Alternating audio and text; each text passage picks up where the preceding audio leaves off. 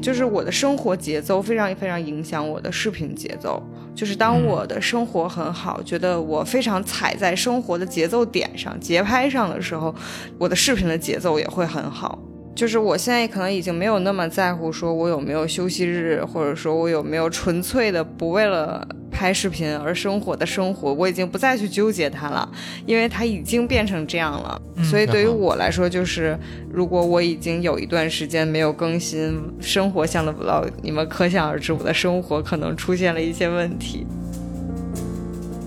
生活就是这样，你没有办法捕捉到你每一个想要的镜头，甚至有些镜头它根本就不发生。对，就是我们一开始就是拍弟弟上学的这个 vlog 的时候，就是我我很期待他大哭特哭，因为就是孩子一哭哇，节目效果就就有了，就是但 但实际上发生跟这个就是完全不一样，大相径庭，就是非常平淡。我自己对于流量这件事情没有那么恐惧，就是包括我们做这种 vlog 型的博主，其实你是让渡了很多自己的私人空间的嘛，你是呈现了很多自己的私人生活的，就是我的恐惧是非常非常小的，我不会觉得就是流量可以侵蚀一切。每期对谈一个陌生行业，我是天宇，我是天宇，欢迎收听天宇兔 FM。这是一档为了开拓眼界、走出自己的局限而设立的播客，通过与人的对谈来试图与未知的领域和知识产生互动。当你一百万人分享自己的生活成为了一种工作，是怎样的体验？本期节目，我们有幸邀请到了一位在 B 站上粉丝超过一百万、小红书上粉丝超过十四万的生活 Vlog 博主可妈可妈做客，来聊一聊一位百万粉丝博主眼中交错着的工作和生活。你好，我是可妈可妈，一位一边读博一边带娃的 UP 主。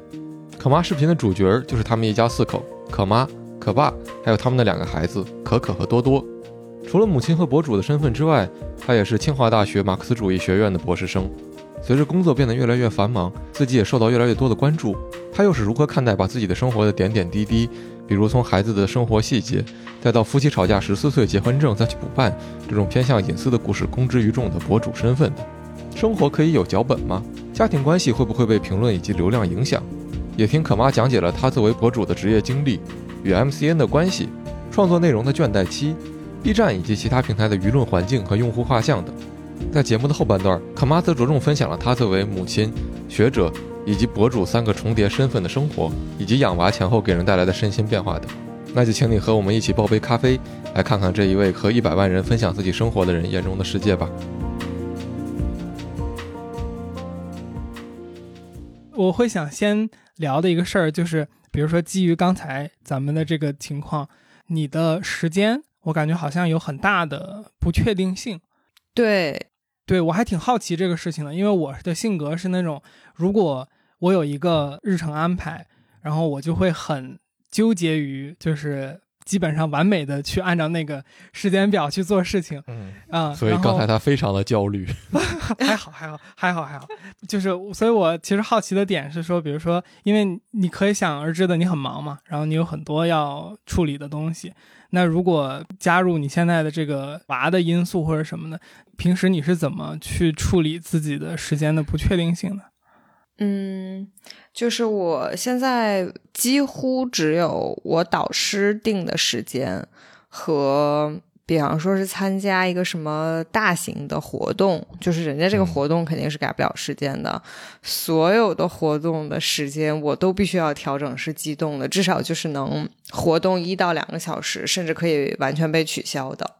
就是我不能接受，就是这个东西必须得安排死，就这个时间必须安排死。所以就是我的优先级就是只有我导师，就是我的导师说今天咱们俩就是约这个时间，然后或者说呃今天咱们组会就是这个时间，或者是就是参加一个大型活动就是这个时间，嗯，然后那我那我 OK，那其他的时间我就只能按照这个来，但是除此以外，所有的就是像咱们约这种什么视频啊，然后包括我去约我的嘉宾，但是我其实约嘉宾的时候并不多，因为我的是因为我的。时间就是这样的，非常不确定，所以我没法经常去约别人。呃，一般情况下，我都是给大家一个时间范围，然后特别是约同事的话也是这样。就如果我跟他们说是十点的话，那有可能我是九点就来，也有可能是我十一点甚至十二点才来。我会告诉他们，就是我的时间是会活动的，然后他们一般也都觉得 OK 还好。然后我也崩溃过一段时间，就是因为我的时间非常的不确定。就比方说今天这个事情，就是我们约好晚上七点，但是我就是当时就跟你说，我这个时间它 不太好说是不是一定行。嗯比方说像今天就是呃，我们家平时是有一个白班阿姨在和我公公在，但是我公公今天临时走了，今天白班阿姨又休息了，所以这种情况就是临时的改变就会导致嗯我时间完全错乱掉。然后我有很多次都因为这种，只要你的时间稍微错乱掉一点点，你后面的很多事情都要被改变。对对的对，然后，所以我有一很长一段时间就是精神崩溃啊，就是很压力很大，或者是觉得很焦虑，都是因为这个时间上没有办法被固定下来。然后，特别是一个计划的改变，影响了后面的改变的时候，特别特别影响人的心情。但后来我就完全麻了，就是接受了这个事情。是多长时间这种状态之后麻的？我想想啊，嗯，我觉得这个事情也也因人而异吧，就是可能取决于你工作的性质。然后，因为像本来我就是一个自由工作嘛，而且大部分我的工作都是我自己或者是我和我老公就能完成了，所以我们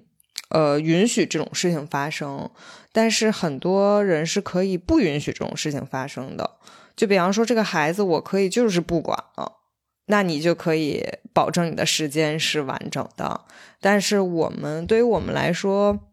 相当于我们就没有舍弃这件事情，就我们还是选择了要管一下他们。就是自己嗯带娃、是吧？对对对，嗯就是我们并没有把就是带娃这件事情完全托付给，比方说阿姨或者是老人。嗯嗯嗯，然后特别是我们现在吧，就是孩子也去上幼儿园了以后，其实白天的整段时间还是比较好空出来了，所以其实对我来说，心情上还是有有所好转的。就是在前三年，可能确实比较费劲。就孩子上幼儿园之前，啊、对对对，我们家孩子上幼儿园也很早，我但我们家主要是有两个，就是所以导致搞了三年。嗯嗯，就是根据这个问题，我就会想到一个，就是说，因为你们的主要工作之一是去做内容创作嘛，那你们有这个，比如说内容创作多长时间发一条视频的这种规划吗？原先是有的，就是在今年六月份以前，我一直基本上保持着至少是周更吧，甚至是一周两更，或者是两周三更。就是看眼看着那个发布上一期视频的发布时间越来越远的时候，我就会产生巨大的焦虑感，就是压力很大很大。然后你其实也没有什么 deadline，但就是那种就是压迫感在心里。然后，但是今年六月份以来，我们就开始做直播了，就是、嗯呃电商直播了，所以我们就没有办法保证这个内容产出了。说实话，就它必势必会影响你的内容产出。后来我就是考虑到，呃，直播其实对于我们来说也是一种内容，就也是一种生产，所以我有一种就是自己劝自己不要给自己那么大的内容压力了。就是我把我的精力转出去了一部分之后，我们现在可能就是十天 才更一更一次。其实也没有少多少少，对对对，就从七天变成十天吗？但是对于我来说，呃，但是因为你们是没有那个商业压力的嘛，我我感觉你们做这个应该是没有商业压力的，对吧？嗯对但是我做我这个账号是有商业化压力的。你说的压力是来自于，比如说养活你的日常开销这种。呃，对对对，一方面嗯就是我的生活压力本身也摆在这儿了，然后另一方面就是，呃，我的公司也会有压力。我因为我很早就签了 MCN 嘛，然后那我如果一直不更的话，那 MCN 也会也会着急的。嗯，说到这个 MCN，就想插一句，因为其实可妈你是应该是我们第一个能聊天的一个就是有 MCN 的 UP 主，剩下所有的 UP 主，凡是我们上过我们节目的，都属于那种跟 MCN 合作的很不愉快，然后至少说在当下的时间点没有 MCN 的这种情况，所以就我还挺好奇的，就是说你和 MCN 之间的这种关系是怎么样的？嗯，鉴于我还在合约内啊，就是我确实也不太好说这个 一些很细节的事情，因为我也怕他们找一些麻烦。但是我给就是大部分能有自己制作能力，以及你有自己的策划能力、脚本能力、拍摄能力、剪辑能力的同学，就是。千万不要签 MCN，你的人生会变得非常的愉快。如果你签了 MCN，你的人生将会被 MCN 毁得一塌糊涂，就是你的职业生涯会被 MCN 就是大打折扣。是体验吗？就是得看是什么样的 MCN，但是市面上百分之九十九的 MCN 都绝对不会满足你的创作需求，然后且他们也并不在意有没有满足你的创作需求。嗯，就你会觉得他会把你变成一个快消品这种感觉吗？呃，他不会这样给你，就是怎么说呢？他不会说他必须要逼着你去接广告，但是因为他拿走了你很多分成，且他并没有付出他应该给你的那些，就是大家想象的那些，比方说又给你投资源呀、然后又给你对对对，配团队啊，其其实对 MCN 并不会，嗯，并不会像你想的那样给你这么多完美的配置。然后，所以其实绝大部分的时候都是要靠你自己。然后呢，但是他们又拿走了很多分成，以至于你必须要去接更多的广告来去来去满足自己的收入的期待。所以我会觉得，反正 MCN 对于我来说，增益是非常，别说增益了，就是 就感觉你在养他们。啊，对，差不多就是这意那思。那方便讲一下，就是说 MCN 在比如说 Kamani 的内容里是一个什么作用吗？或者说就是说为什么会签 MCN？就听刚才的表述，你肯定是已经在跟 MCN 的交互当中占据一个相对就是主导的这么一个位置嘛。当然，因为可能是因为你像你说的，你自己有创作能力，有剪辑能力。因为我们面对的很多情况是，感觉 MCN 根本就可以有权利拒绝一个 UP 主能不能上什么节目，但显然这件事儿是在你这儿是没出现的，就是说是你自己来决定你要不要上我们的节目，而不是你的 MCN 决定的嘛。那就显然就是说这个权力关系之间就已经和很多 UP 主不啊，因为我。根本就没跟他们说。我们经常就是被 MCN 拒绝的，不是被 UP 主拒绝的。哦，因为你们不是通过就是我的后台联系的我，如果你们是通过我的后台联系的我的话，你们肯定也联系不到的。就是 MCN 就是这样的，就只要他认他认为是商业活动的话，他就会收钱。嗯，，对，然后，但是我却觉得，就是很多活动，我并没有把它当做商业活动，或者比方说联动视频的时候，我就是觉得，就是如果就只是和朋友之间聊天，或者哪怕他是一个品牌，但是他就是我的创业的朋友嘛，对吧？嗯，呃，我有时候跟他，我愿意和他一起合作视频，我完全不会收他钱。但是 MCN 他作为一个公司来说的话，他是有商业需求的，所以他是不会允许你做这种事情的。嗯然后，但凡你去搞这样的活动，然后他就会，哎呀，逼逼叨叨，你懂的。所以所以 MCN 实际上它主要承担的工作是，它是帮你接广告是吗？帮你对接甲方。其实它本身并不应该只做这种事情的，就是嗯嗯因为你想，其实一个博主，我们就是以周更这种任务量在做视频的话，其实它就是我们的工作压力是很大的。对，然后如果我们同时要更很多个平台的话，那其实就不只是周更的工作量了。就是我感觉我的个人的努力程度应该应该算就是 UP 主里边和博主里边应该也算比较拼的。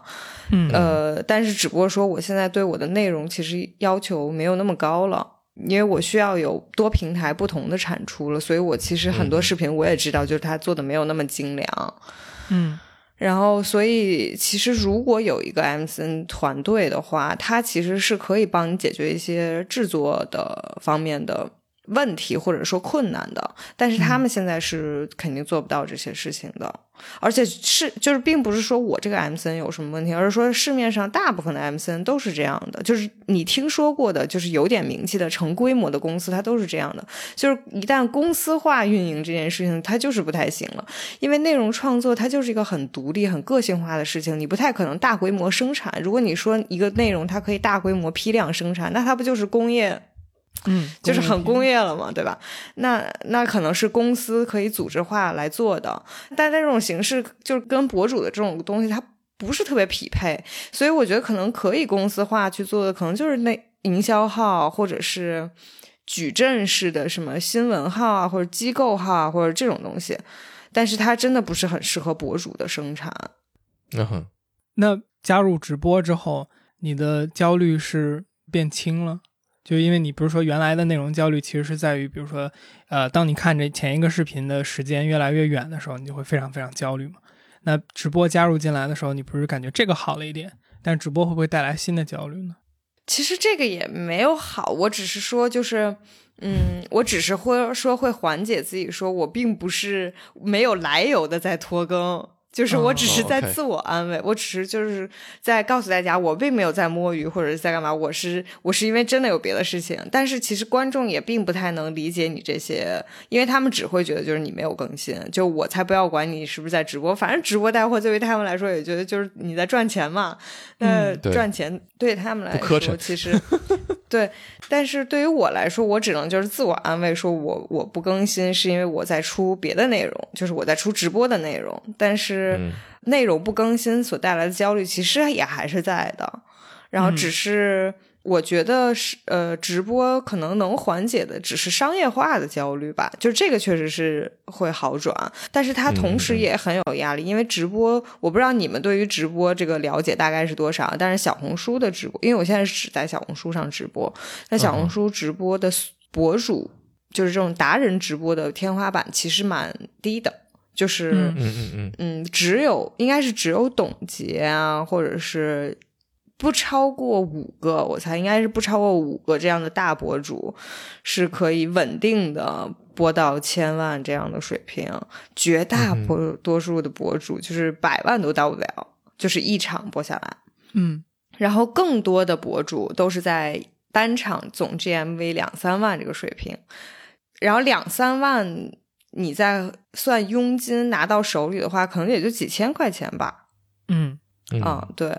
所以可能对于大家来说，就是我猜这个直播的收益可能跟大家公众所想象的直播收益应该差距还挺大的。对，然后，所以嗯它对于我来说，它虽然也能缓解一部分商业化的压力，但是它缓解的并没有那么多，同时它还带来了新的工作量。所以，这个直播这件事情对于我来说是一个职业选择的问题，因为我会觉得这个事情是一个新的赛道，而且它是一次新的尝试。嗯嗯我对于我就是做博主也三年多了嘛，三年半了嘛，他也会进入一个职业倦怠期。就是你说着说着，你那点东西总总是会，就是生活也就差不多那样嘛，生活和你所想表达的东西也差不多就那样。嗯然后，所以直播对于我来说，现在就是一个很新鲜刺激的事情，所以给我的职业道路又增添了一种新的可能，所以我才去选择它。但并不是说它大赚特赚，或者说在哪些层面上能特别的给我带来什么好处。嗯嗯嗯呃，那我就想多聊两句这个 倦怠期的事儿，因为我们自己在经历某一种倦怠期。然后我好奇，就是比如说你们的倦怠期，刚才你提到，就是说，类似于说你作为一个可能生活向的博主，可能你的生活其实日常去展示的就只有那一些。那你的倦怠期的实际的感受是什么呢？是哪些东西让你觉得最不能？嗯。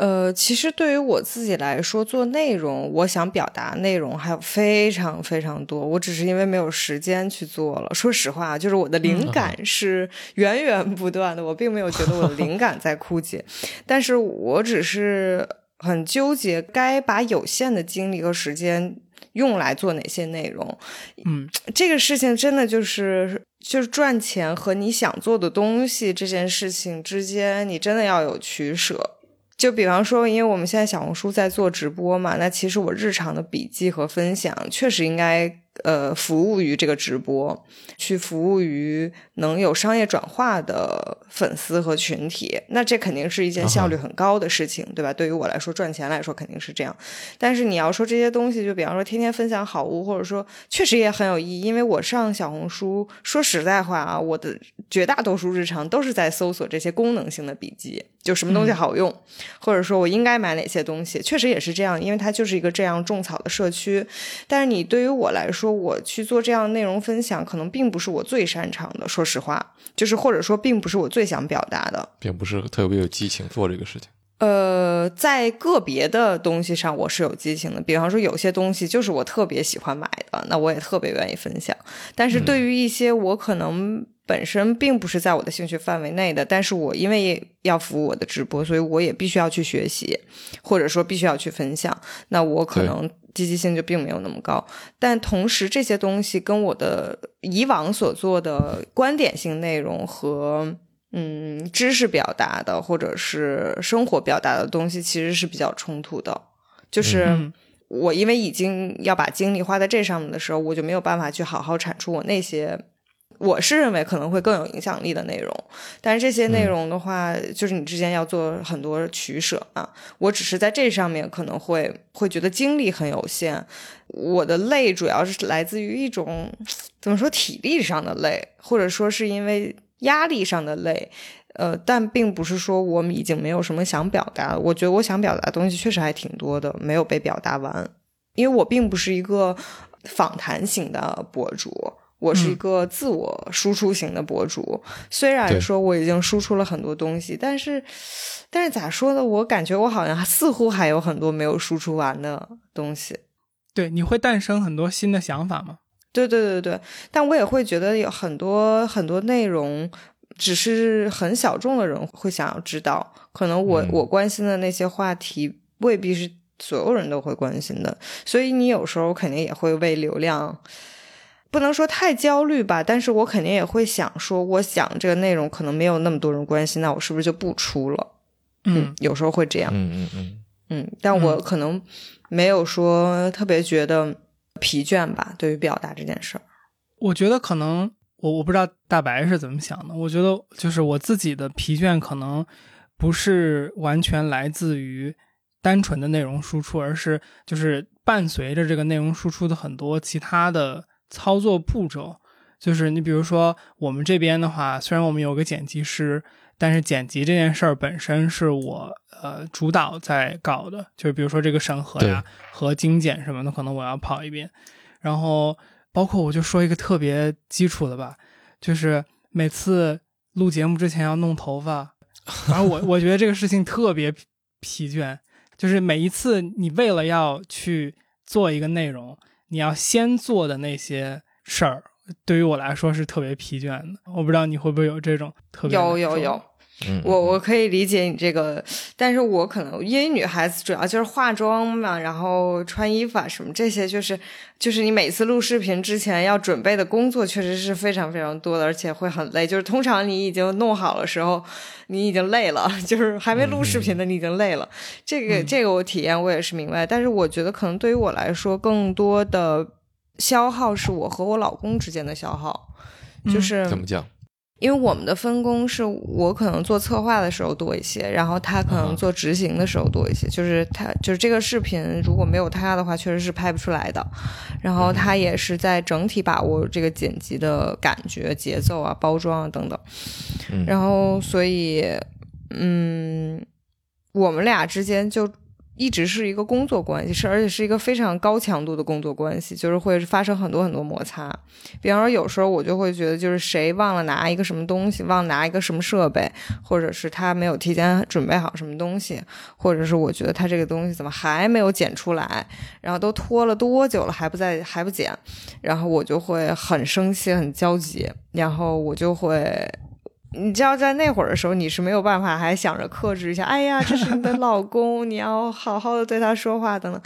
我觉得这个其实是蛮很难的，就是每一次就是催这个视频出来，然后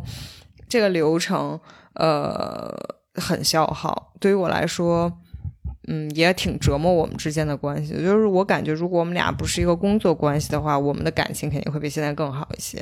但是没有办法，你就是这样的工作模式嘛。然后他也会非常非常非常多次的强调说，我不是你的员工，而且你不要催促我，而且你不要感到不满，而且这个视频没有我你是完不成的，所以你不可以这样命令我。然后，而且还有很多时候他会说，你不要觉得我什么事情都没有做，然后他会强调他的他的存在，然后他的他的努力。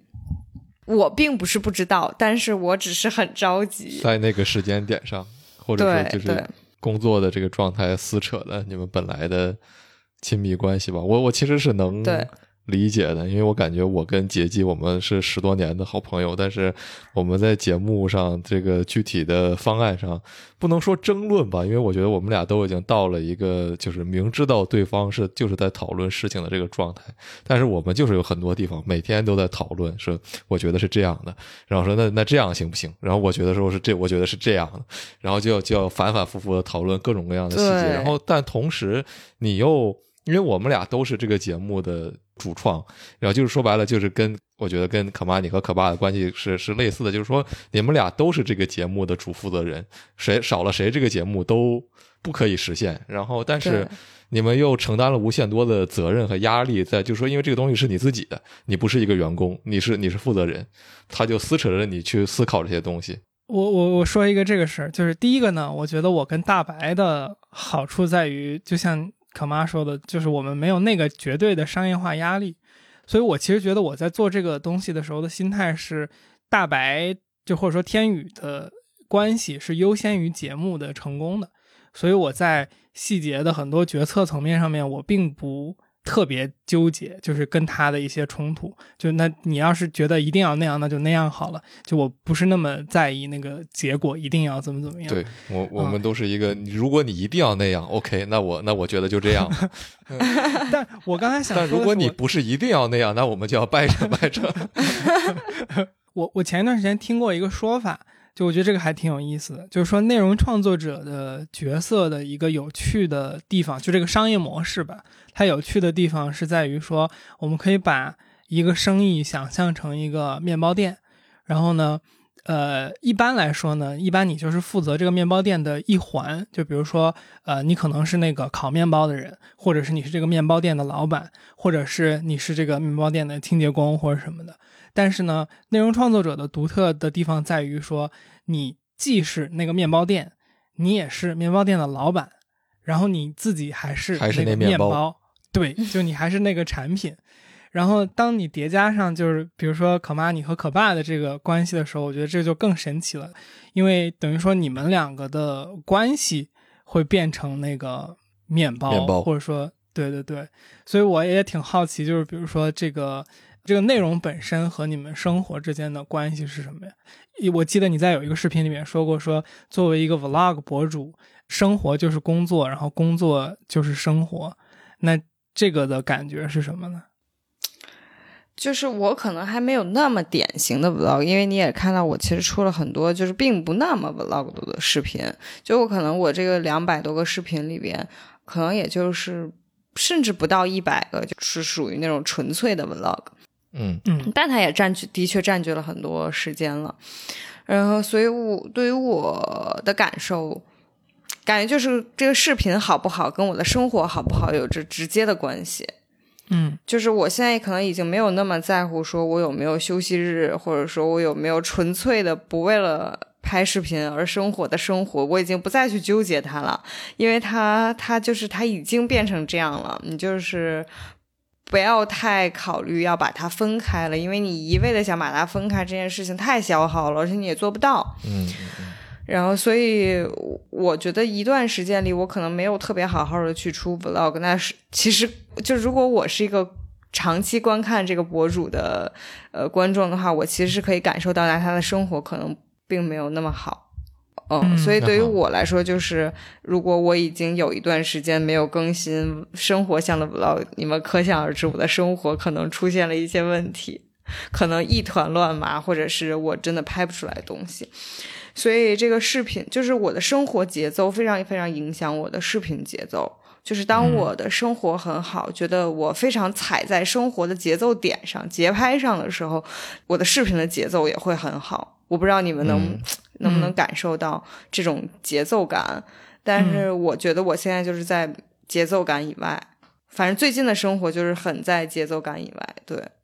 就首先，我觉得我还挺理解你说的那个节奏感的，就有点像说人人觉得很舒服的时候，你就有很多想说的，然后你觉得什么看在你的眼睛里面看着都很美好嘛，就是你想把那个东西展示给大家，表达给大家，然后面对生活很快乐。但是如果你最近自己过得不顺的话，感觉连一句话想说溜了都比较比较困难，那确实就是很难去把这个东西做成一个内容展示出来吧。对，可能也有对于有的人来说，他即使在很困顿的时候，或者是很纠结、很迷茫的时候，他仍然是可以出入好的视频，因为他的情绪非常好。就是那段嗯时间，他的情绪很激烈，他是非常适合作为视频来表达的，那也也可以。但是对于我来说，我现在我的很多情绪可能是并不太适宜在网络上被展现的，那我可能就是没有的可以被展现。反正总之就是我最近的节奏非常差，我觉得是因为我不知道，我觉得我最近的心态很不好，所以导致我的工作和 vlog 都不好。嗯我我会想好奇这样的一个事儿，就是刚才可妈你说一个好的状态会有好的就是视频呈现，然后好的节奏，然后当然我是一个节奏感很差的人，各种意义上，然后这个被杰基也吐槽过很多回，但是就是我会我会很好奇说。一个什么样的生活是你觉得说值得被呈现的，或者观众想看到的呢？因为这个事情我是真的不太能够 get，就是说观众想要看到的一个人的生活或者一个博主的生活是什么样子的。因为我我说实话知道你是从你的马克思视频开始看到的，哦然后所以我我是一个压根儿不看各种生活 vlog 的人，我真的 get 不了。OK，对，其实这也是我这个是我这个频道的一个问题，就是我这个频道因为什么都发，就我并不是一个垂直类的博主，所以我的视频呃数据就是起伏也比较，就是一部分人他只看那一部分内容，他你发其他的东西他是不会感兴趣的，甚至还会脱粉，然后。嗯嗯呃，那我我在呈现这种生活 vlog 的时候，我现在的想法就是我要给大家去讲故事，因为我发现原先我们的 vlog 记录是非常纪录片式的，我们是没有任何脚本的。但是你其实能看到大多数生活类的视频，呃，特别是整蛊类的呀，或者剧情类的呀，或者是嗯反正整活儿的像的吧，它它是一定要有脚本的嘛，然后它是有策划呀，怎样怎样的，然后它的视频是可以被安排、被剪辑的，观众是很容易看懂的，因为它是有旁白给你讲的。嗯，然后，但我们的视频呢，因为是我老公他自己是学做纪录片制作的，嗯，所以他的拍摄和剪辑手法都很纪录片，所以他的门槛其实有点高，因为就是会嗯看纪录片的人，可能他可以 get 到这种纪录片的感觉，就是比较慢，然后信息量不大。然后你需要自己去体会那种生活里的氛围，很多话我不会直白的告诉你，但是你得从这个视频里去自己琢磨大家的关系是什么样的。嗯然后以及有什么样的育儿理念呀，或者是彼此的呃亲密关系是什么样的。那我觉得比较好的视频呢，就是我比较认可的 vlog 视频是，一来它门槛不能太高。所以我现在在调整我们的这个视频的信息量，就是我可能需要给大家一些讲解、一些铺垫、一些不能说配音吧，就是可能是空镜以外的话外音。嗯然后其次呢，他的情绪要非常好，他未必是说是一个积极正能量的情绪，但是这个情绪一定是很打动人的一个情绪。然后第三一点呢，就是我觉得大家看完这个这个这个视频之后，他得得到点什么，就是他要不然是得到了一些情绪价值，就是他可能治愈了他自己，或者他找到了共鸣，要不然就是你得给他解决一个问题，就是他可能也遇到了同样的生活类的问题，他在你的视频里找到了答案，然后可能就是我现在 vlog 觉得可以被呈现的就是这样的。但是它未必是说一个什么样的生活，我觉得未必是说只有美好生活可以被呈现。嗯嗯，确实，比如说，如果你要做这样一期 vlog 的话，呃，我不知道，可能带娃去出游，就比如说一个有脚本和故事的 vlog，这个脚本是在你们拍这个之前就有的，还是在拍这个之后，你再来重新写一个脚本，把已经有的素材梳理成一个？哦，就是是是。因为我们的大多数 vlog 都是带孩子的嘛，所以我们现在的做法就是前期我只能有一个大概的故事方向，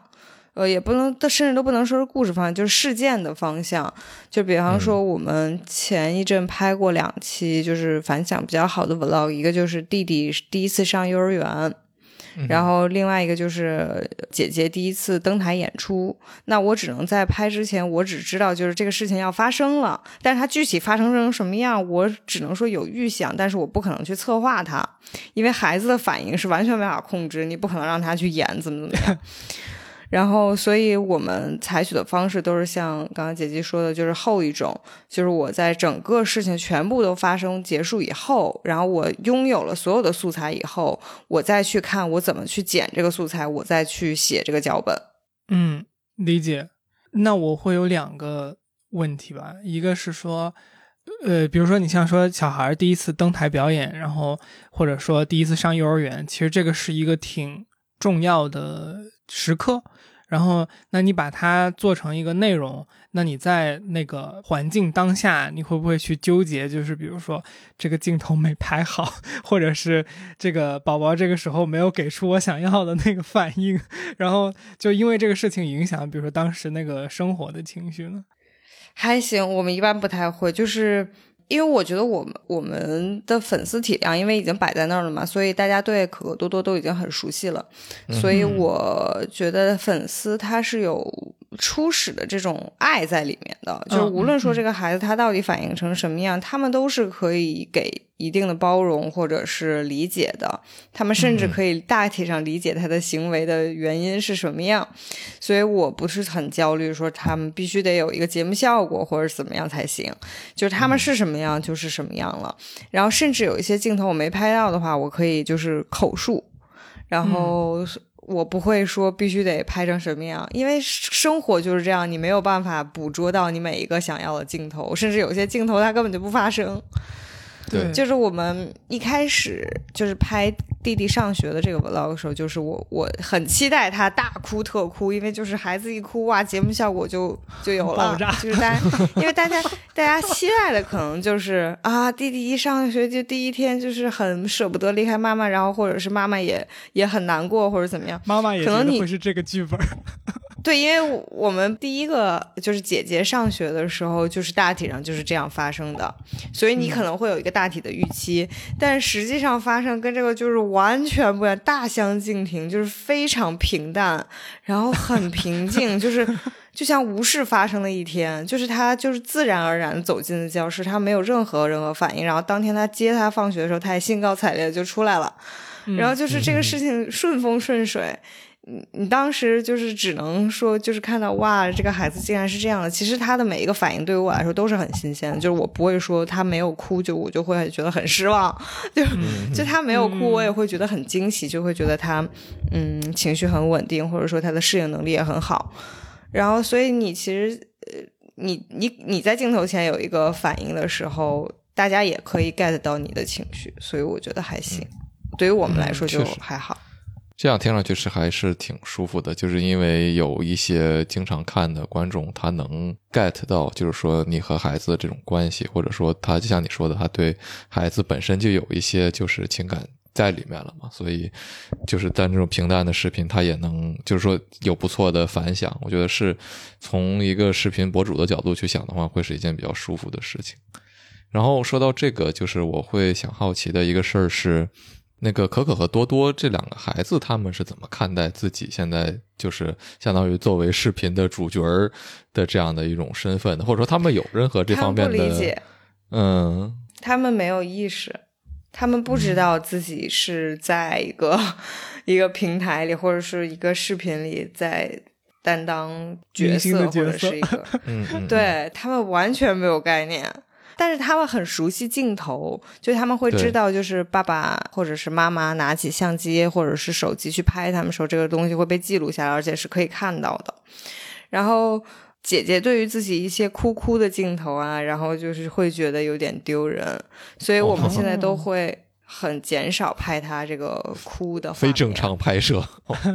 对我们就不拍了。就是他一哭起来，就是，但是有时候会就是会那个专门拍下来，但是不会剪出来，就会说你看我帮你拍下来，你一会儿给你看你哭下来哭的时候有多丑，然后但是不会把它发出来。大部分的时候我们都就如果我观察到他不太喜欢自己的一个。一个镜头前的表现的时候，那我就不会再这让这个镜头出现了。嗯，因为有一次就是给姐姐回看她上幼儿园第一天那个画面的时候，就她那时候哭得很凶，然后她再看的时候，她就又哭了，然后她就觉得很害羞，或者是觉得会有不好的回忆的时候，我就觉得那那后面我就不再放她哭的画面了。就是你会给孩子看的是，就是说已经剪好的版本，还是说就只是素材？得看是，就如果他们在我们工作的时候突然跑进来，那他们只能看到素材本身了。如果如，但是大部分的时候，他们都看到是已经剪好的视频。嗯嗯，对，因为我会觉得这个事儿真的很有意思。一个孩子，一个楚门的世界是吗？对对对对，就是我真的是很难想象，就是特别是我也不知道可妈你有没有想过，当他们再大一点，开始比如说用这些社交平台开始刷 B 站。他们他们怎么理解自己曾经做过的这些东西呢？嗯，我觉得，反正我我很多粉丝也问过我们这个事情，就是一来我们其实说我们是一个，比方说母婴博主或者育儿博主，或者说是家庭博主吧，但其实我可能发他们的视频没有发那么多，就可能大多数人认识我或者是知道我还是因为我自己，而不是因为可可多多。所以就是他们不是我做自媒体的唯一支撑嘛，所以可能就还好，就我可能并不会那像那么多母婴或者是育儿的垂直号那样子，就是说如果这个孩子长大或者如果这个孩子不愿意出镜，那这个号就不能继续了。所以就是这这一点对于我来说是这样，然后对于他们来说呢，就是首先在他们没有意识之前，那这个事情肯定就是非常无所谓。但当他们 对，当他们开始就是有意识的时候，我觉得是可以询问他们的意见的。比方说，他们是不是有被同学或者是老师看到？如果他们觉得哎这个事情很害羞，就是他觉得这个事情就是他不想。在我的号上呈现他们的形象，那我肯定会非常尊重他们的意见，就是 OK。那以后我不会再拍他们了，或者说我会征得他们的意见，说那这一段就比方说在剪辑的过程当中，我会让他们一起来参与，说这一段是不是 OK 可以放上来。嗯，然后他们说如果说 OK 可以放，那么就把它放出来。如果他们说不行，这段妈妈我拍的太丑了，不可以把我放出来，我说 OK，那我那就不放了。然后，如果再就是再大一点，如果他们已经开始可以自主的去上社交平台的话，我猜他们可能也会有自己的社交媒体号吧。就是即使不是作为自媒体博主，他们可能也会有自己的自己的账号。那他们再去分享的时候，就可能就跟我没有太大的关系了。嗯，对。我突然觉得这个本身倒是也是一个挺有意思的事情，就是呃，如果一个。虽然你不是一个完全的母婴博主，但是如果一个母婴博主的小孩儿他长大了，然后他自己做了一个号，然后来承接他的之前的这些观众，会是一个什么样的情况？这个可能之前不会有吧？可能 vlog 也是近十几年有的一个概念，然后可能就是《爸爸去哪儿》第一批第一批小孩吧。对，就他们长大了之后，他们已经开始有自己的账号了嘛？比方说像这个王诗龄啊什么的，是吧？嗯嗯嗯，虽然我没看过，对，就是 我也没看过。哦，你们都没有看过？天哪！呃，就是反正就是《爸爸去哪儿》那一批的小孩子已经长到了可以使用自己的社交媒体了。然后我觉得可能或许可以看一看他们是怎么承接的。嗯嗯，对。呃，在最后再说一句的话，就是我会觉得可妈你说的，就是等孩子稍微有一点意识之后，跟他们讨论这个是不是可以，他们是不是同意。当然都是特别好的，但是就是我还是会，就是忍不住就会想说，孩子究竟怎么样判断自己应不应该同意一个什么东西呢？这个是，当然我我觉得这个问题就是说没有什么标准答案了，他只会想到说，因为他不能完全理解，或者说你可以说没有，我觉得可能没有人能够真正很好的理解说，当流量关注到你，当陌生的眼光关注到你的时候，究竟意味着什么？可能在不同的场景下也不一样。我们最近也因为 B 站视频上突然多了很多骂我们的人，感到有一点烦。这个也是，就我们作为二十多岁的成年人，做了三年播客，然后视频可能也做了一年，感受到了流量的压力，也是焦虑的。那哦，呃，我我自己对于流量这件事情没有那么恐惧，就是包括我们做这种 vlog 型的博主，其实你是让渡了很多自己的私人空间的嘛，你是呈现了很多自己的私人生活的，呃，所以我我本身对这件事情是没有恐，就是我的恐惧是非常非常小的，我不我不会觉得就是流量可以侵蚀一切，也也有可能。跟我自己是学新闻的有关系吧，因为我会知道这个流量大，或者是这个舆论到底是怎么样的。有时候舆论你觉得确实很可怕，它可能会吞噬一整个人的怎样怎样。但我我感觉我可能上网的时间也长了，呃，我从一开始面对一些负面的声音、批评的声音的时候就很坦然，就是我会觉得。你说就说吧，然后有时候他们的说法，我可能还会当当真。就是有时候我会觉得有些批评并不是完全没有道理的，嗯。然后有时候我也会听进去，但是很多对于很无脑的那些，我就会无所谓。所以我会觉得，就是当如如果说万一万一有网暴出现的时候，我觉得我也会会度过它。就是我不会觉得说舆论就会终结一个人的一个博主的。生命，或者是，嗯，一个健康心灵的全部吧。嗯，而且我我自己的想法就是，对于可可多多来说，如果有我有我爸妈当时就会给我积累这么多流量，那就算是黑红我也会接着的。我同意。就是我，我不会说，就是说这东西我不要，就是我，我反正我的心态就是这样的啊。我不知道对于他们来说会不会这样，但我不会觉得说这个事情对于他们来说是一件坏事，就至少是一件利大于弊的事。嗯嗯嗯，我我我当时这个当然可能跟媒体环境或者说具体的这种机制都有关系啊，但是我当时。好几年前，在网易新闻写稿的时候，就觉得哇，你们骂我骂的越凶越好，因为你们骂的越多，我这个评论量越多，然后我的稿费越高。你们尽情的骂，你们什么弱智的发言我都可以接受，反正都是给我钱的。就其实有时候，我觉得这种心态就是，我其实对于当博主来说是有利的，就是你你自己可以屏蔽掉很多。很影响自己心情的声音是有好处的，就是很玻璃心的话，确实不利于上网。你知道，因为大家在网上说话的时候，就是哪怕你不是一个博主，你你去上，有时候一个人自己上网的时候真的很无助。对，但我感觉就是，所以看到评论都难受。玻璃心，对对对。我我有这么一个问题，这是个比较实操啊，但你删评论吗？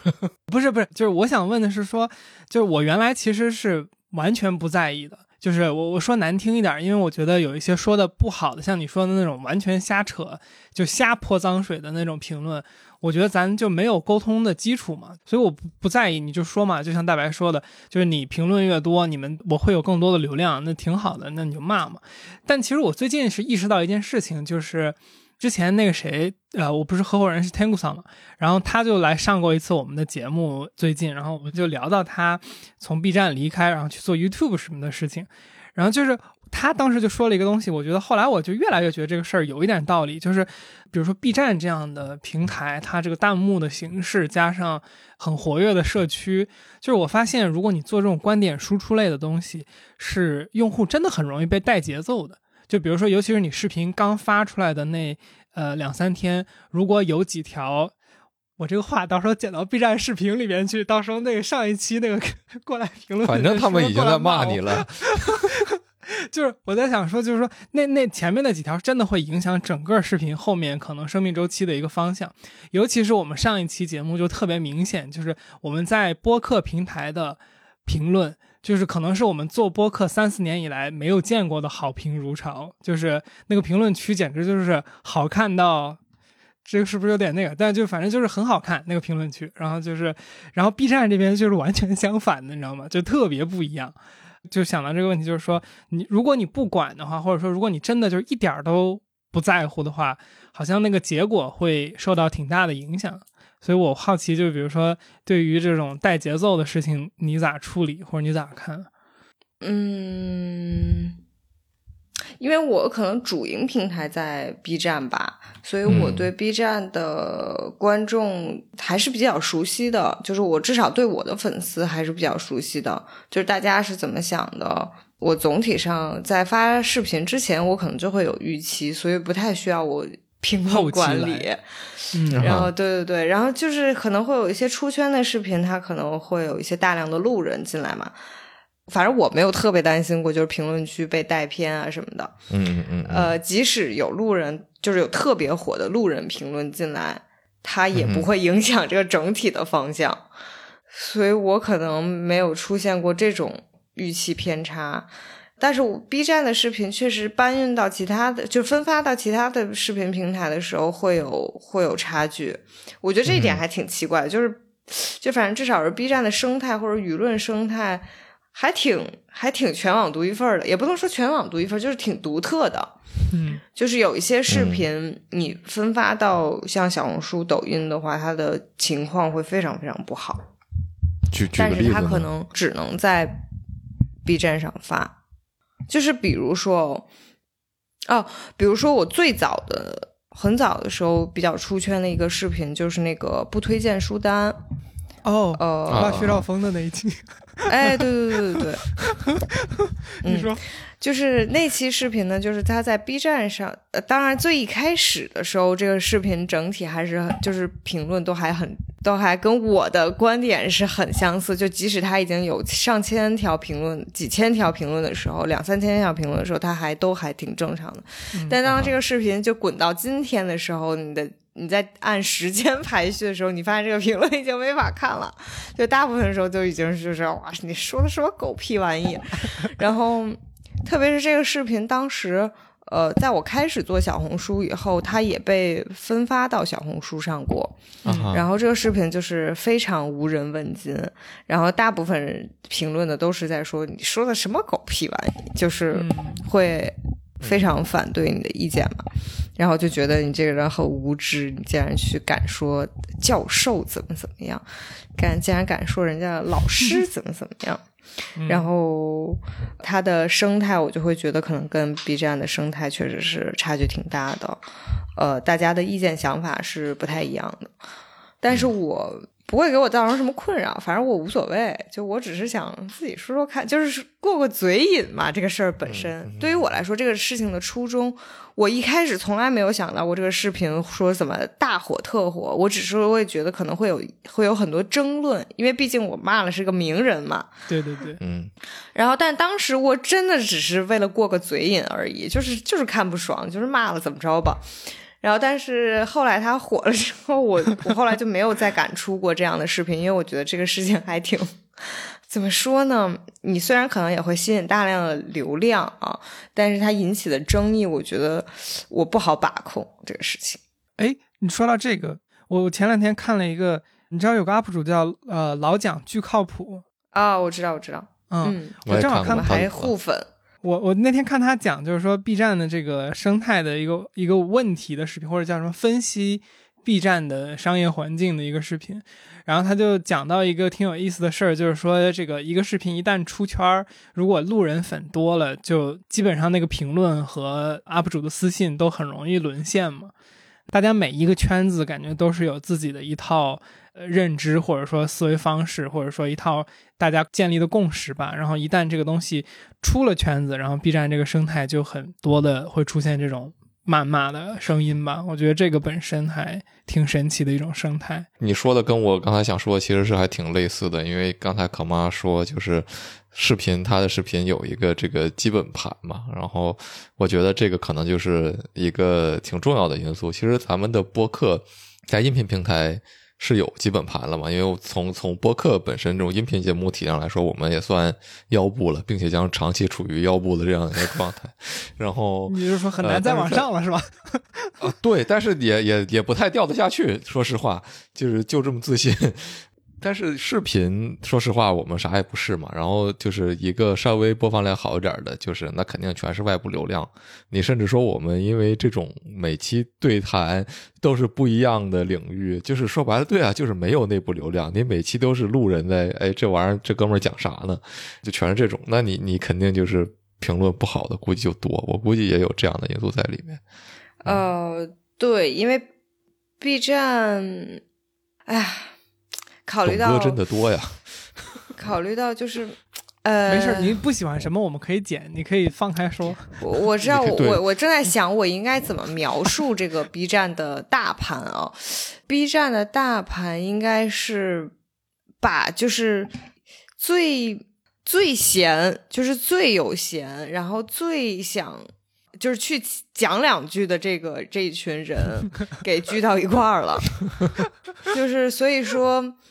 呃，我觉得像很多，其实比方说像抖音啊什么这样，就是因为它可能很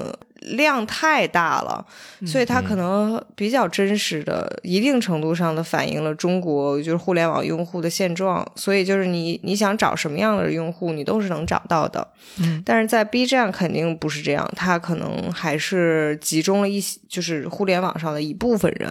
那这一部分人，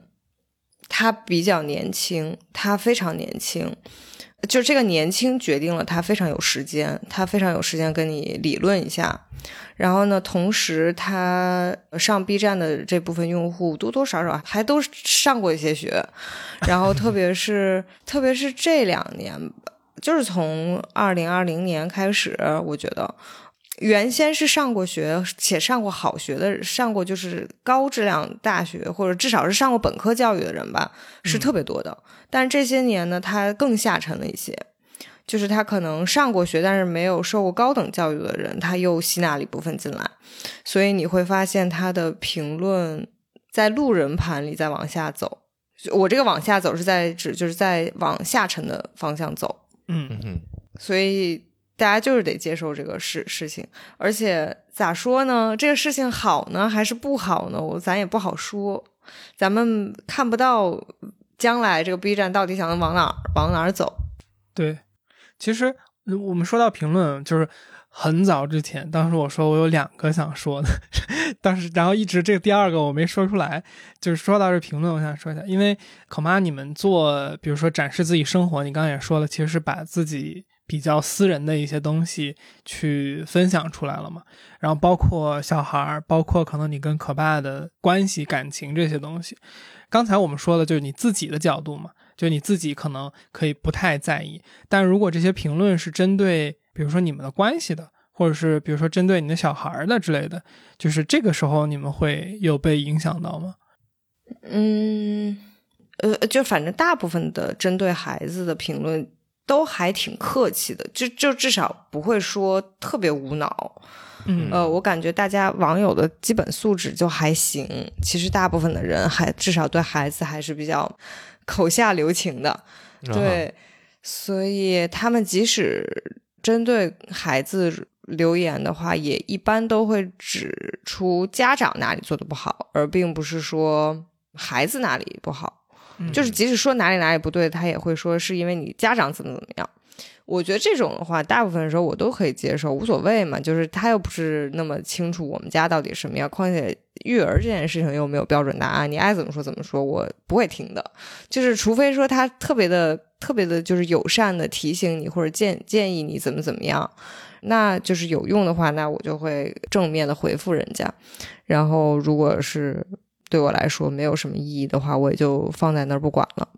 然后对于我和可爸的评论的话，呃，如果是我们关系的评论，那其实也更没有人会知道夫妻之间的关系怎么样。而且就是算他们说破天了，那我们也是夫妻，又不是跟他们是夫妻，对吧？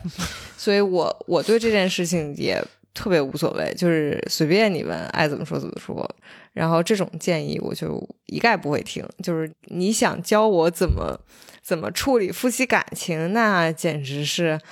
这不开玩笑吗？我对于所有的这种评论，就是要不然就是回怼。嗯，哦，你会怼啊？哦，我特爱怼人，其实 我我很喜欢怼人的，就是特别是碰上我心情不好的时候，我专门拿这些恶评就是泄气发气。正愁没有人骂呢，然后然后你又撞到枪口上，那只能骂你了。但是我删评的时候很少吧，就是说我们的关系怎么怎么样，很少。我我不太会去处理，但是可爸跟我是完全两种人，他特别特别特别在意，他非常非常在意，就是所有说孩子和说我们之间关系的，就他最在意的就是这些。嗯就有时候他会回复说不是这样的，就他会辩解，或者说他会解释吧，不能说辩解。然后有时候他会怼人，然后有时候他就会默默难过。好可怜。好可怜。然后我每次都是会劝他说不要伤心，就是这些话都无所谓的，他真的可以难过一晚上。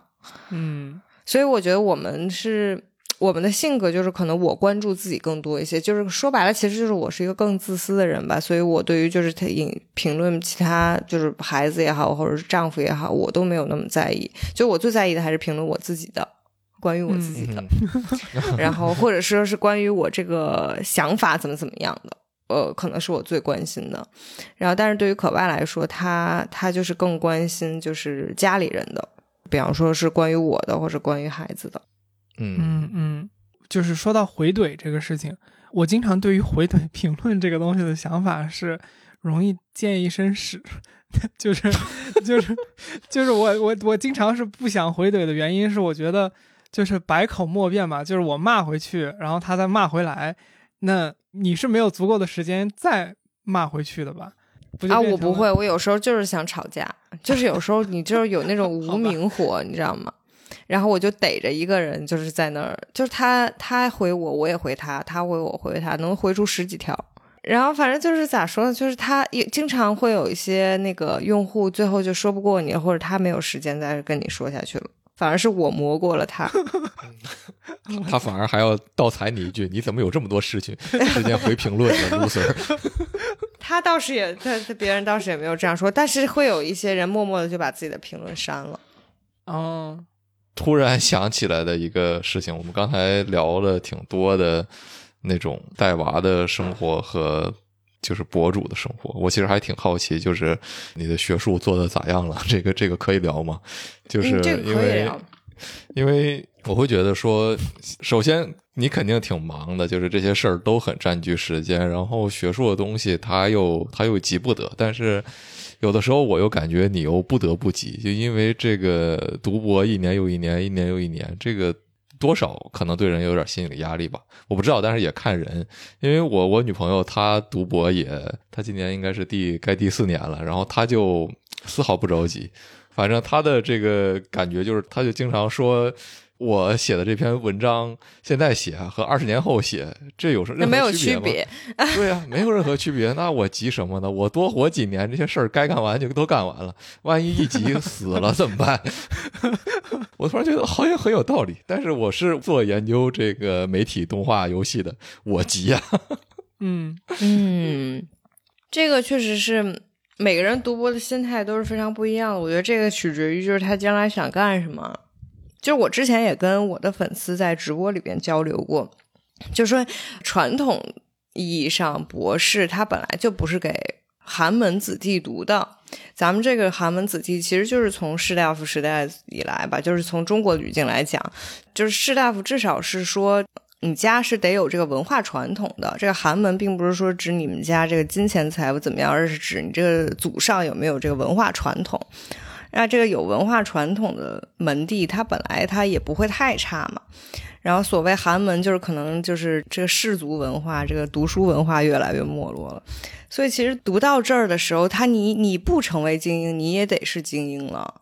所以只是说，就是现在中国的博士太多了，而且中国就是过去的教育体制吧，给了非常多大众机会，就给了我们像我们这样，就是我们家祖上是一根这个知识一个知识分子都没有的，我们家就是纯纯这个农民出身的家庭，所以我们对于我们来说就是给了我们机会，但是给了我们机会，但是未必是说我们就能承担得起这份责任，或者说你给了未必我能接得住。就是博士，它是一个很奢侈的事情。你都三十了，你得接受自己不产出啊，你得不打你可以，得接，对啊，你这个事情，说实话，你是很，就是你想想，你这得是什么家庭，你才能读博，对吧？但是现在搞的就是，呃，就原先你比方说在这个市场改革以前，我在改革以前，那大家确实没有这方面的忧虑，对吧？就大家包分配嘛，或者说不需要考虑这个金钱。积累住房啊，什么养育啊这些的事情，你确实可以考虑读博这个事儿，就是读书这个事儿。但是对于我们现在，你说你谁来给你解决这些衣食住行呢？特别是像我这种情况，我就是得考虑我自己怎么养活我自己的家庭，所以我是可以说服我自己，我读得慢一点，因为我必须得承担我其他的责任，而且我是得自己付自己的学费的，自己付自己的这些其他的额外成本开支的，那我就读得慢一些呗。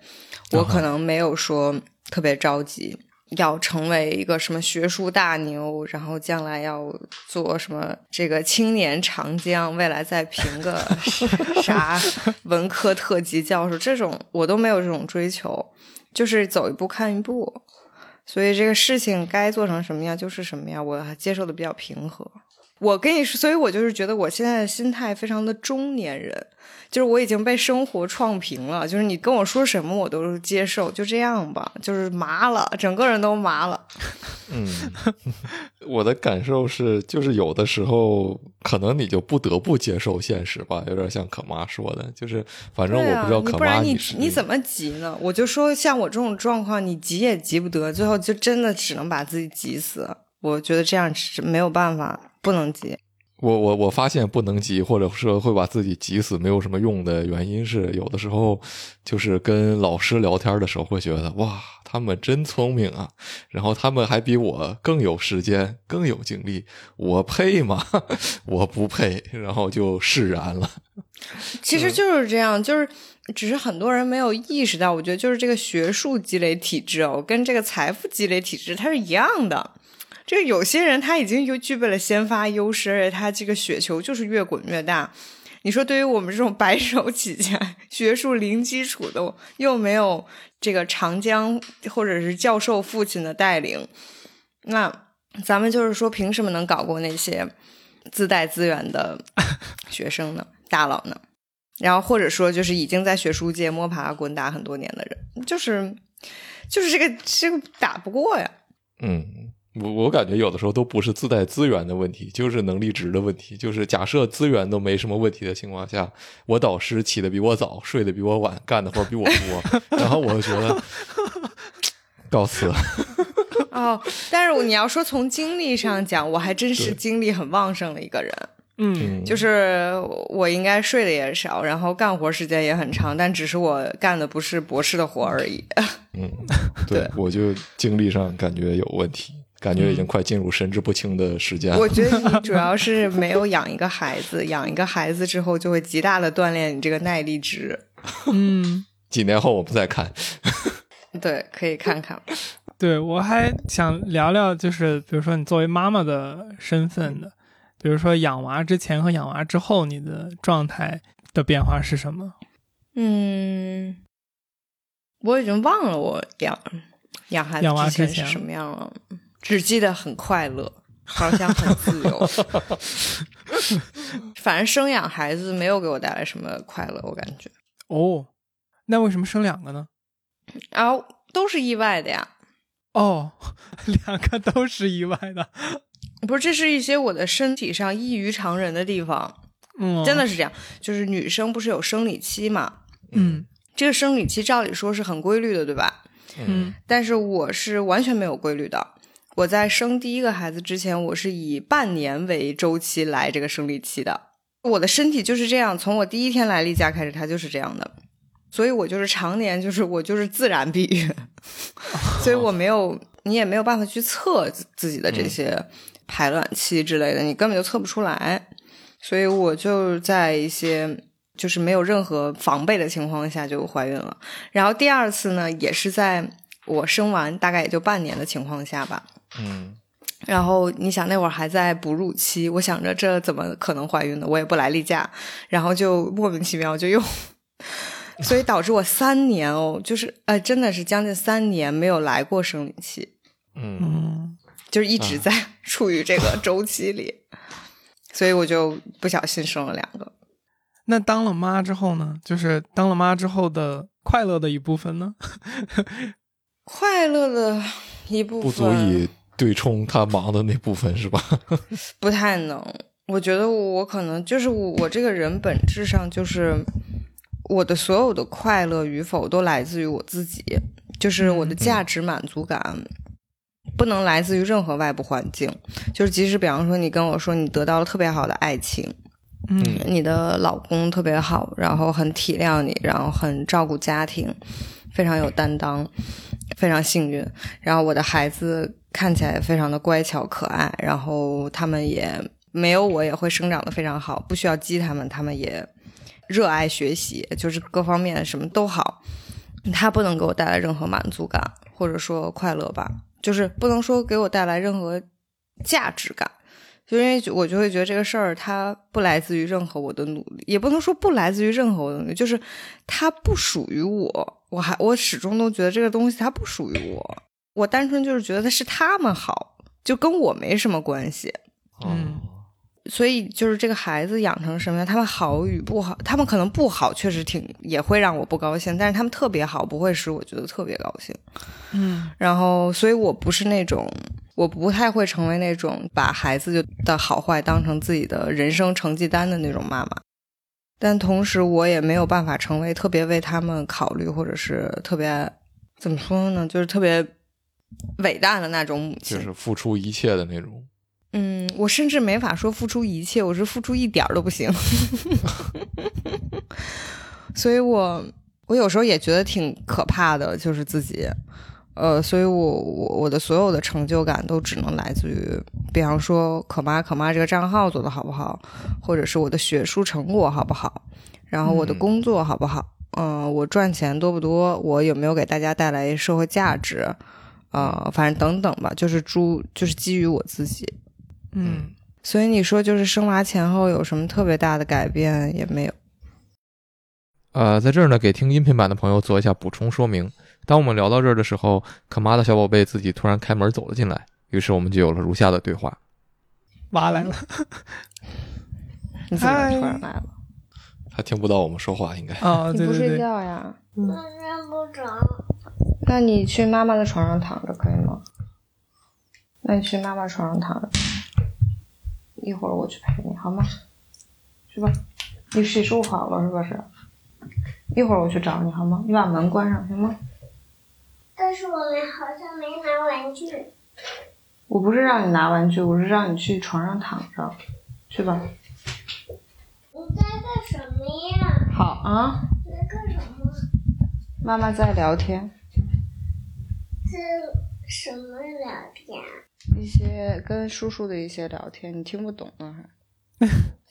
那你也可以坐在这儿，但是可以啊可以啊但是妈妈没有办法陪你，嗯好吗？那我们还能进行关于宝宝的对话吗？所以他他听不懂的，没事，嗯，你坐在这儿吧。这个就是二十多岁的人的这个微妙之处。听到叔叔感觉有点惊异，但是被叫哥哥确实有点差辈儿。你上来吧。其实你们也到了可以当当爸爸的年龄了。是的，但是啊，对我被叫叔叔惊奇的另外一个原因是，经常这个不说话的时候会被叫阿姨，哦，是吗？对，对特别是冬天，因为冬天穿的很厚嘛，会哦裹裹起来。然后经常帮人开门的时候，然后就会有带带娃的这个这个老奶奶什么说，快说谢谢阿姨。然后我就只能在那儿默默的一句话，假装自己什么都不会说。怕吓着孩子是吧？对对，我们我们扯太远了。我我刚才想问什么来着？哦，刚刚我们就是聊到，就是我说，就是当妈妈这件事，就是当妈妈之前和之后，我有什么改变？总的来说没有太大改变，不知道是一种好事还是坏事，嗯，嗯，很难说清。但我感觉没有改变是比较难做到的一件事情。我相信人会变得越来越忙，所以当你变得越来越忙的时候，觉得跟以前差不多，那就是好事儿。也许吧，也许吧。但我觉得我以前可能会更更细腻一些，就是我可能对很多浪漫的事情还比较敏感。这个可能是我当妈之后的一个很很大的感觉，就是我变得越来越钝感了，甚至开始对浪漫过敏，就是可能会变得更务实一些了。这个事情其实我还有时候挺伤感的，因为我觉得就是老了。无论是从心态还是从从生活状态上，就是我感觉这种都是一种老了的表现。嗯但是也我觉得也不是吧，我我还是觉得就是还是很分人的，就是我老公可能还保持了挺多的少年感，就这种少年感，可能就是对世界的这种敏感，或者说就是对细腻的察觉。我我不知道这是不是一种上海人的禀赋，就是他们一直都会对生活中的一些细节 或者是一些小小细腻还挺还挺在意的。嗯我觉得这点还挺好的，这点真的会让你对生活保持很多新鲜感，然后会对自己保持年轻很有好处。嗯我我会觉得，嗯，很能够被周围的人温暖，或者是被周围人的爱感动，或者是满足的人，其实他的生活会很幸福，就是会幸福感更高，然后也会怎么说？这种人可能会更自洽，或者更满足，就是他会知道自己到那里之后，他就会获得一种。内心的 peace，但是像对于我来说，我可能长期就会处于一种不满足里，因为就是你你知道，就是对自己的要求或者说对事业的追求，它真的是没有止境的，就不是说你到了一个大家都好的状态里，它就好了。对，可能就是我就是会很贪，就是或者我想要的就很多，就是我会一直想要，一直想要，然后就会把自己搞得也很累，然后可能不是一个易于满足的人。嗯就是这种事情，就我会知道它的好处和坏处在哪，但是我有时候也没有办法去劝说自己改变。其实我也挺挺想，有时候考虑说是不是应该满足一下生活里得到的这些，因为我生活里得到这些，对于很多人来说，可能就已经是就是美好生活的想象了。但是我有时候觉得。我曾经也觉得自己就是想要这些，所以我才很早就去实现了它。但是当我得到了之后，我又觉得好像这些又不是我想要的了。就是其实我我的想法也在改变。嗯你要这么一说的话，我可能在当妈前还真是一个挺在意这个家庭生活的人，不然的话我不会步入婚姻或者说去生孩子。然后可能一开始我的想象就是我有很美满的生活、家庭生活的时候，我就是一个很幸福的人了。但是当妈妈之后给我的改变，就是我觉我明确的知道了这些并不是我真正想要的。嗯哼我有一个特别想问的问题，就是你说你就是步入婚姻的时候，你觉得那个时候你还是一个对于婚姻的生活的这种满足感非常在意的状态吗？然后这个事儿我跟大白聊过，就是我我非常好奇的一个东西是，比如说你跟可爸结婚的时候，你是怎么理解这种所谓的说对于自己接下来人生的这种保证？因为其实结婚大家是在做一个，就是说我要跟你一直过下去的这么一个保证的这么一个动作嘛。然后他是通过一个法律也好，或者通过公之于众也好的这种方式来告诉所有人，我选择跟这个人可能过一辈子，至少我目前是这样去希望的。我觉得我也属于事业心比较强的一个人，然后我也特别能共鸣，就是说，我觉得在事业上面想要的那种东西是无止境的，而且事业的进步会让你自己的思维和感受变化很快，因为你比如说你做了直播的时候和你只做博主的时候，或者是怎么怎么样的时候，你你看到的世界可能都会不太一样。然后，所以我其实对于结婚这件事情的不做执行这件事情的点，来自于我我我还不能想，就我还不干这件事情的点是来自于我我我无法想象，就是说什么叫做对于接下来一生的一个约定，或者说，就我不知道你能不能 get 我想说的那个东西，就是我我我自己都不知道我接下来五年会变成什么样子，因为我知道我过去的五年变化特别大，所以我怎么能我只能说，我当时并没有你想的这么多。我当时并没有想到这些。我当时，因为我我确实就是在婚姻生活，包括就是养孩子这件事情，就是确实抹杀了我作为少女的那个我，就是对于那个就是很追求天真浪漫，或者是对于美好爱情向往的那个我，就是可能可能他已经很大程度上就是结束了他吧。但是在结婚之前的时候，那个我，我肯定还是还是一个就是很追求那个那个感觉的。就是觉得两个人在一起特别好，然后就是很爱，然后觉得大家可以一起，就只要两个人在一起就可以携手度过很多困难，就是会感动于很多生活的细节和瞬间，然后那时候你就会很确认，就是说这个人就是一定可以陪我度过。未来生活中所有的不确定性和困难，就是我是觉得啊，就是婚姻它是一定会需要这种冲动的，就是如果没有这种冲动，你只要去细想它了，这个婚就很难结下去了。真的是这样，就是如果你把它想的很细节了，然后你去想它的执行方案了，你去想各种各样各样的细节了，就是你会你设想就是未来婚姻会面对什么困难的时候，这个困难就会变得越来越多，就是你能想到的细节就会越来越多。当你就是这个困难大过这个冲动的时候，这个婚真的就很难结下去了，因为人类怎么说呢？就是这个契约或者说这个这个东西本身。到现在，大家都在都在讨论说，人到底是不是必须得结婚，或者说是不是需要结婚？就是甚至说，就是要不要繁衍，要不要生育，这些问题本来就是很值得被讨论的，或者说大家本来就在思考这些事情，他也没有一个定数。可能你想着想着，你就会发现，我根本就不需要他，我可能根本不需要结婚，就是是是这样的。所以我就是说，就是生孩子也好，还是结婚也好，你是你是千万不能细想他的，就是不能那么细的去想他的，就是你可能得知道一些，就是大知道个大概，但是你不能把所有的东西都知道的一清二楚，否则的话你就没法去结婚了。他可能不一定是对的，但一定不能是错的。对，反正就是你你只要去细想的时候，你就会发现这个事儿。可能可有可无，甚至没有更好。感觉听起来很像是创业，创业这事儿也不能细想。你要是特别明确自己每一步要怎么做，你会发现这事儿太难了，别干了。对对对，有时候就是你细想的时候，这个困难就会把你打败了，真是这样。嗯，学习了。可能最后一个反过来的点就是，我我总觉得就是说，如果我不细想，我感觉好像很不负责任，但是可能。没有绝对的负责任这一说吧，没有绝对的想明白这一说吧。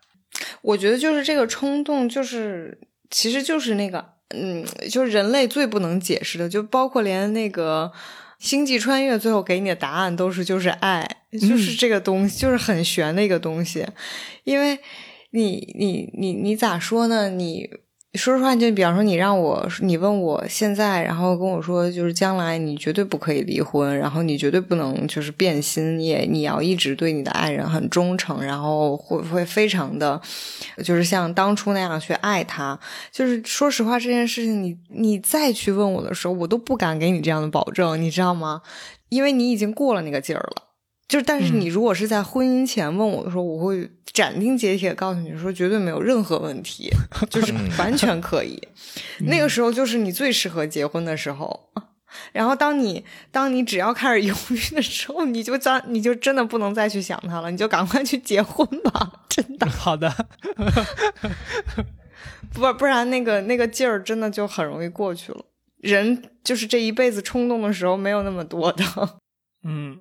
刚才说到可妈，你说就是可能现在你没有那么的微妙纤细的那种情绪的感知，可能不会因为那种小小的东西感动了。那比如说你现在是会为什么东西感动呢？就比如说你能调动自己情绪的东西来自于什么？嗯，我想想，嗯。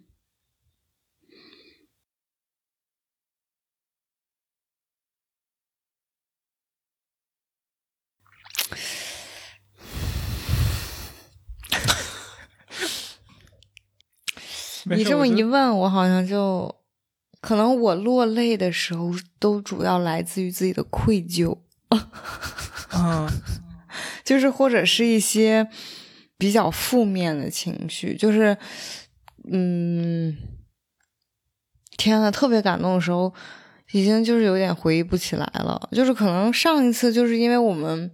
呃，还是五月份的时候，就是可爸带我去就是青岛，就是突击旅游了一天，然后那一天就是他想带我出去转一转，然后。呃就但是后来就是也主要是为了拍视频，包括拍，而且那一期还是一个商单视频，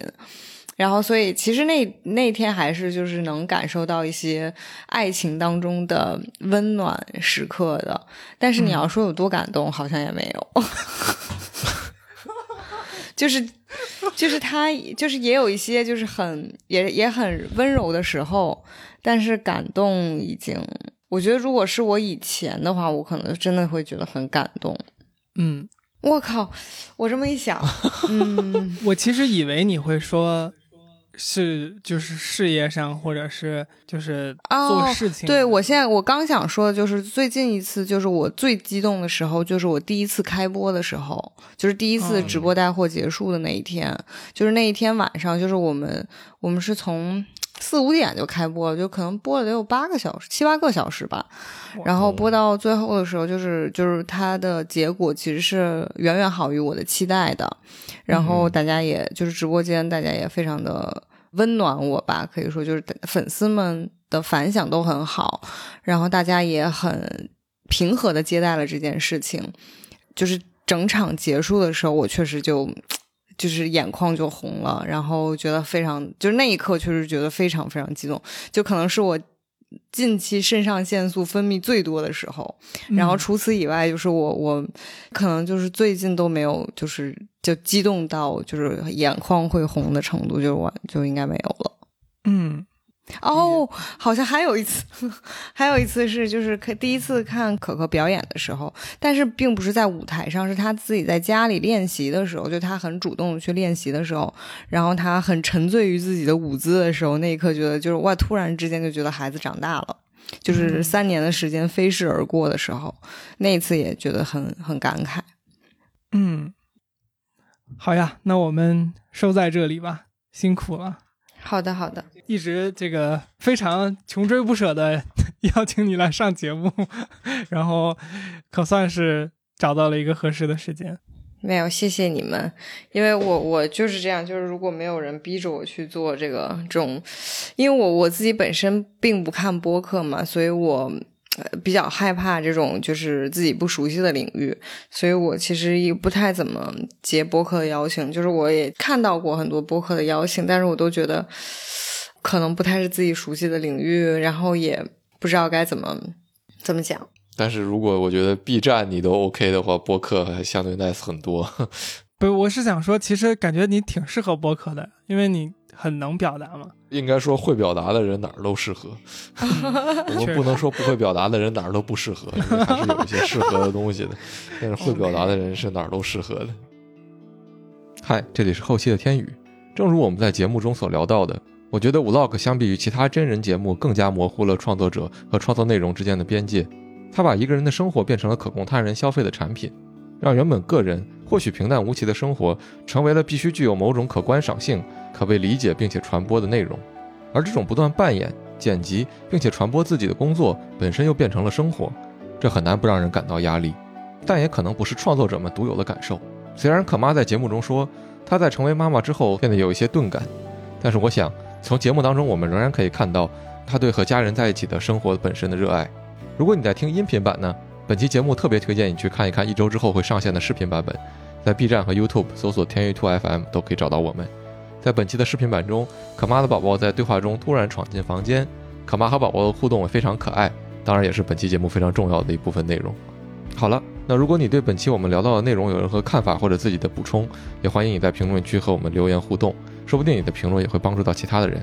最后呢，如果你喜欢我们的播客的话，希望你可以点点订阅、点点赞，并且将我们的节目分享给其他的朋友，这些都会是对我们来说非常大的鼓励。谢谢，我们下期再见。那我们今天节目就聊到这儿，嗯，非常感谢，好的，感谢你们，辛苦大家，好，聊得很开心，好，拜拜拜。拜拜。